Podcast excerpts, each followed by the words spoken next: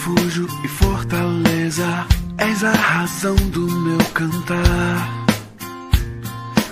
Rocha, abrigo em tempos de incerteza, minha esperança está em ti. O Senhor ouve o clamor daqueles que o buscam.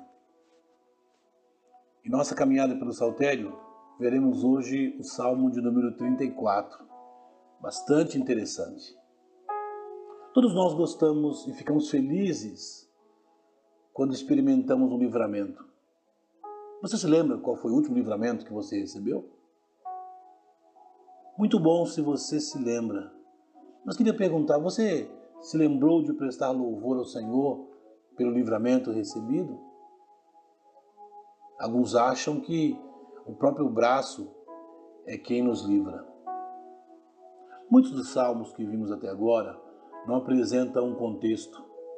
Esse, porém, tem um contexto e bastante diferente. O texto de 1 Samuel 21, de 10 a 15, narra o dia em que Davi foi capturado pelo rei Aques. Ax tinha a intenção de entregá-lo ao rei Saul. O texto diz que Davi mudou seu comportamento diante do rei e fingiu-se louco.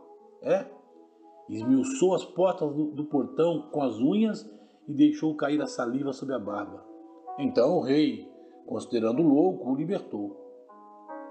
Depois de quase enfrentar a morte, tendo sido livrado, agora num tempo de bonança, Davi bendiz ao Senhor e o adora.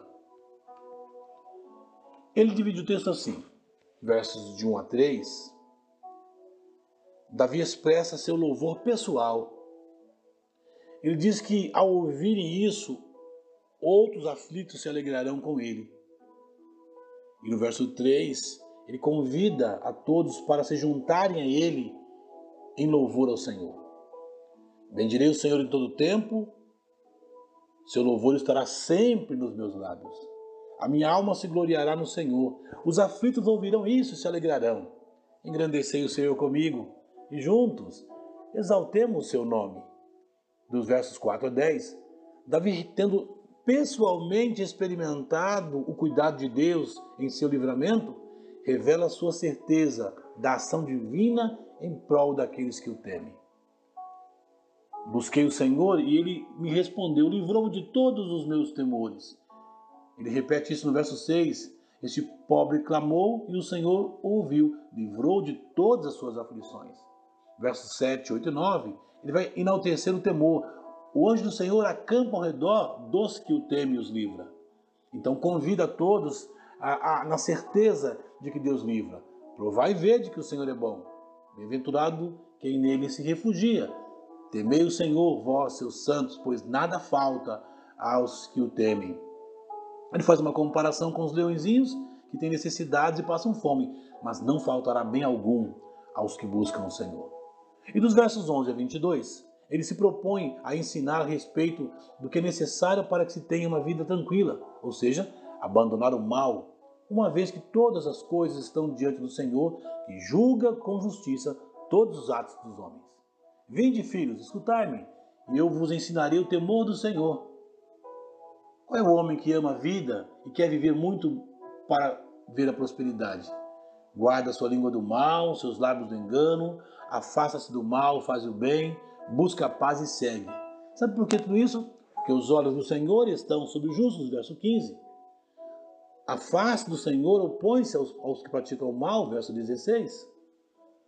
Os justos clamam e o Senhor os ouve e livra das angústias, verso 17. O Senhor está perto, no verso 18.